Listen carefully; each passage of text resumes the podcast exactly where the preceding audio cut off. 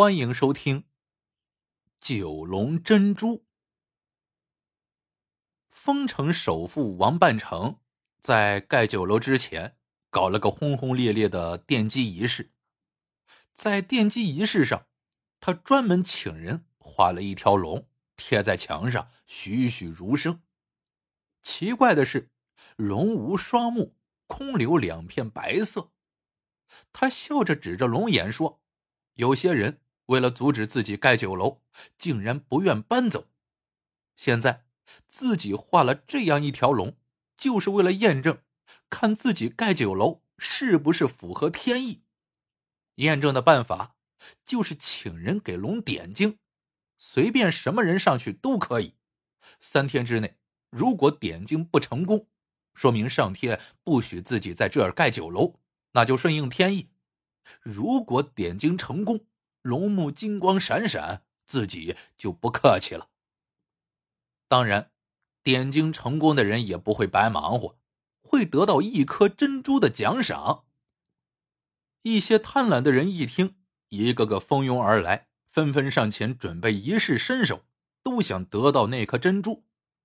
可惜，每个人走上去，毛笔点下去。都是一团漆黑，更别说金光闪闪了。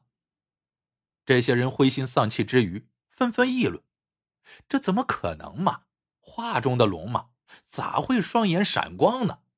再说了，就王半成这样的铁公鸡，能奖赏一颗珍珠吗？别做梦了！”正议论着，一个白衣长衫的人走上来，笑着说：“不一定吧，我来试试看。”说完，拈起毛笔，蘸饱了浓墨，一步步走上台去。站定了，一笔下去，大家一声惊呼。只见一只龙眼金光闪烁。来人笑笑，又一笔下去，另一只龙眼也变得金光闪亮起来。一时，丰城人都瞪大了眼睛。看来，上天还真同意王半城建酒楼啊！大家的目光。自然而然也集中到了来人身上。这人点了龙的双眼，放下毛笔，转身准备离开。王半成连忙赶上前来，伸手拦住他，道：“客官，请留步，请教尊姓大名，我这厢有话说。”那人笑着望望他，告诉他自己叫曾博文，是从这儿路过的，看到这边热闹，就赶过来了。谁知误打误撞，竟点亮了龙的双眼。王半成忙告诉他，点了龙眼的人应得到一份奖品。说完，让人递上一个盒子，当众打开，里面果然是一颗熠熠生辉的大珍珠。大家又是一声惊叹，既惊叹那人的运气好，又不解王半成这次怎么会如此言而有信。更多的人。则是为上天如此眷顾王半城发出无奈的叹息。这天哪，也袒护有钱人。谁知那人面对珍珠，却连连摆手，说：“为龙点睛，乃举手之劳。这么贵重的奖品，自己实在不敢接受。”王半城说出去的话是泼出去的水，怎能收回？两人一推一让。让整条街的人都大睁双眼，心想：现在这世界还真有这样的人，大家不会是做梦吧？最终，曾博文推脱不过王半成的诚心实意，只得笑着把盒子收下，匆匆拿着走了。奠基仪式结束，王半成长长吁了一口气，高高兴兴转身回府。几天后的一个早晨，他起来之后。正坐在太师椅上惬意的喝着茶，管家急急忙忙赶来，附在他的耳边告诉他：“这座占地半条街的酒楼，看样子呀是盖不成了。”王半成一听，微笑的脸僵硬下来。管家说：“这条街上的百姓听说王半成建造酒楼是上天的旨意，害怕违背天意将会受到惩罚，一个个的都乖乖搬走了。可是谁知……”有一个孤老头守着个破房子，说什么也不搬。王半成恶狠狠的问：“谁呀？他敢逆天？”管家告诉他：“这人就是张白老。张白老这个人，王半成清楚，是个很倔强的老头，平时很少和人来往，有时见了王半成，竟然理也不理。他为什么不搬呢？王半成捋着胡须，慢慢想着，突然眼睛一亮，他断定张白老不搬，一定是另有隐情。他甚至想到，张白老的那两间随风岛的破屋子那么金贵。里面一定有什么贵重之物。这时，管家把头伸过来，咬着他的耳朵道：“小人隐约听说，神偷一枝梅好像就隐藏在我们县，会不会？”王半成瞪大了眼睛，哦了一声，许久才点了点头，认为他的怀疑也不无道理。一枝梅。是近年屡屡作案的一个神偷，每次作案都会在墙上画上一枝梅花，久而久之就有了一枝梅的绰号。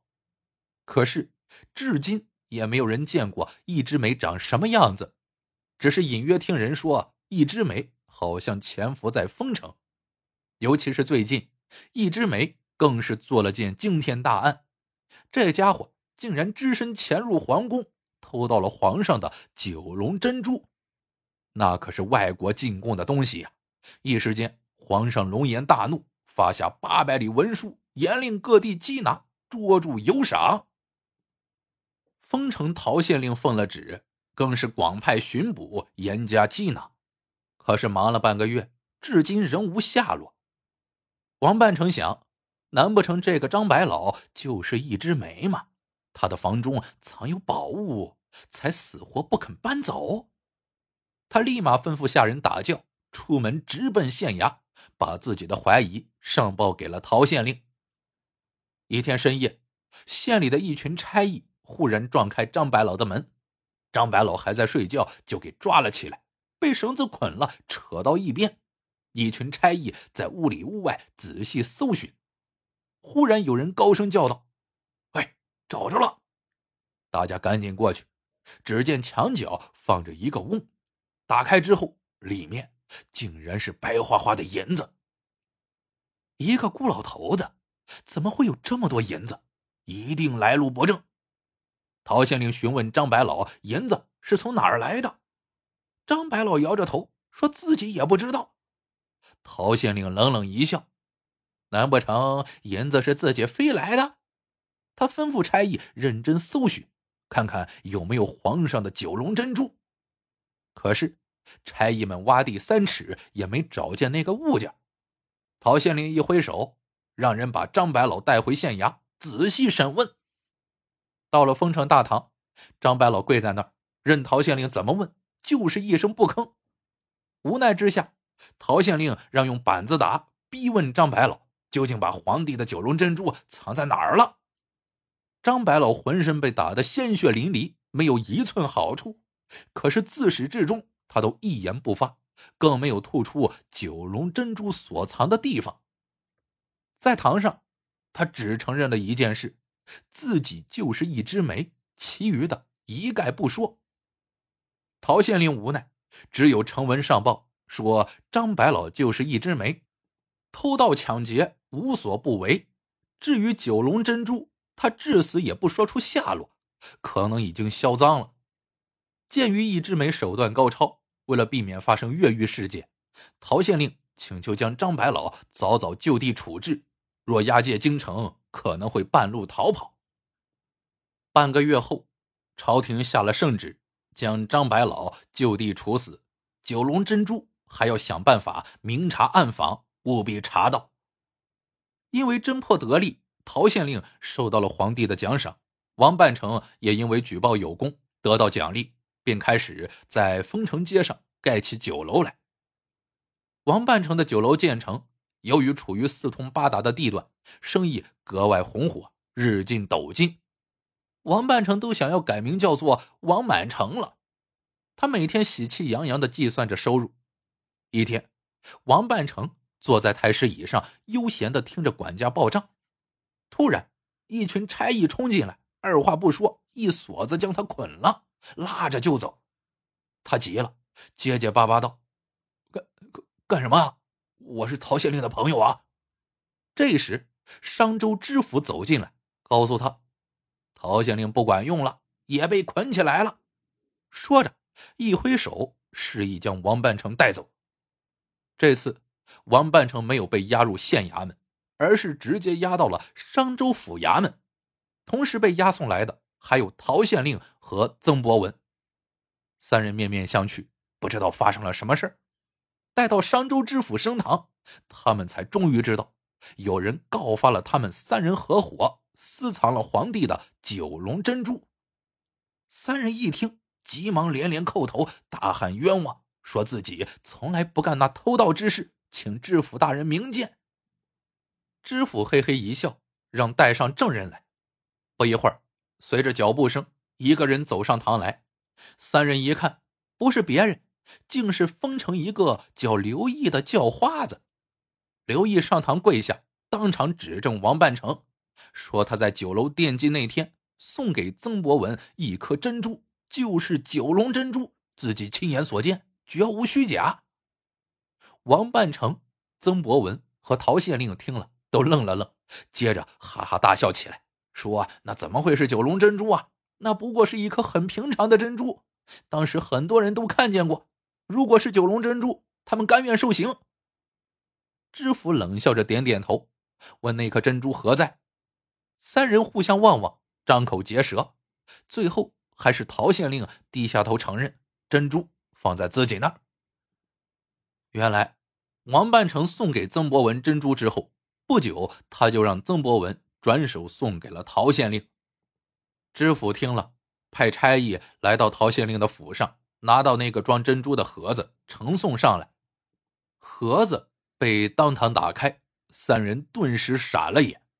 盒子里的珍珠并不是原先王半成送的那一颗，这颗珍珠在阳光下。泛着水光，碧莹莹的，珍珠里隐隐约约有九条小小的龙在盘旋飞舞，姿须巨剑，活灵活现。这就是皇上被盗去的九龙珍珠。知府见了，拍案大声喝道：“私藏圣上的珍珠，该当何罪？来呀，拖出去斩了！”三人瘫软在地，大喊冤枉，可是毫无用处。如同三只死狗一般被拖了下去，当即斩首示众。陶县令他们被斩的当天，在张白老的坟前，刘毅跪着，泪流满面，默默的焚烧着纸钱，轻声道：“张老伯，你安息吧，你的仇我已经报了。”只有他知道一枝梅是谁，那就是他自己。他是个神偷。被官府追拿，无处可去，就偷偷的躲到这儿来，假扮成叫花子。来到丰城之后，他仍像过去一样，经常夜晚外出，施展空空妙手，偷到各地富人的金银，救济穷人。当然了，也救济过张白老，并多次在张白老家躲藏，逃过官家的追捕。他知道，张白老被抓之所以甘愿承认自己就是一枝梅。就是为了解救他。当时他还在半路上，听到这个消息后，急忙往回赶，可还是迟了一步。等他赶到丰城，张白老已经被押赴刑场斩首示众了。他悄悄掩埋了张白老，痛哭一场。事后，他多方打听，这才知道张白老的死是王半成、陶县令和曾博文合伙陷害的。王半成一直想独霸这条街，但是遭到了当地很多居民反对，大家都不愿意搬迁。于是，王半成故意画了一幅画贴在墙上，说是验证天意，让人给龙点睛。如果不成功，自己就撤销盖酒楼的计划；如果点睛成功，自己就顺应天意盖起酒楼。点睛之前，他已经和陶县令悄悄商定。让曾博文去点睛，画贴在墙上，墙后安有机关，别人毛笔点下，机关不动，变成一片黑色。曾博文去点，墙内掌握机关的人就按照提前安排好的，悄悄移动机关，龙眼睛所在的位置就出现两个金片，龙眼也就金光闪烁了。如此一来，点睛成功，王半城盖酒楼的举动就成了顺应天意。同时，王半城给陶县令行贿也取得成功。曾博文是陶县令的小舅子，得奖的珍珠并不是属于他的。他点睛成功之后，转手就将珍珠送给了陶县令。如此一来，谁还会猜到双方是暗中捣鬼、愚弄百姓、行贿受贿呀？拿了王半城的珍珠之后，陶县令明白，无功不受禄。王半城事成之后，一定有求于他。果然，几天后，王半城找到县衙，请他把张白老抓起来，定成死罪，以儆效尤。否则，自己的酒楼仍会泡汤。至于罪名嘛，就说他是一枝梅。陶县令一听，大叫有理。这样一来，既杀了张白老。也很有可能会得到皇上的赏赐，一举两得。当天晚上，他就带着差役去抓捕张白老。贼赃是王半城提供的，陶县令悄悄带上。到了那儿之后，趁人不注意，偷偷放到现场。张白老有口难辩，含冤被杀。刘毅弄清原委之后，发誓一定要替张白老报仇。他在一个月黑风高之夜，悄悄潜入陶县令府上。找到了那个装珍珠的盒子，偷天换日，拿走盒子里的珍珠，悄悄的放进了自己盗走的九龙珍珠，接着翻身去了商州知府衙门，举报陶县令三人私藏九龙珍珠。陶县令、王半成、曾博文三人被斩，封城也除掉了三只害虫。故事。到这里就结束了，喜欢的朋友们记得点赞、评论、收藏，感谢您的收听，我们下个故事见。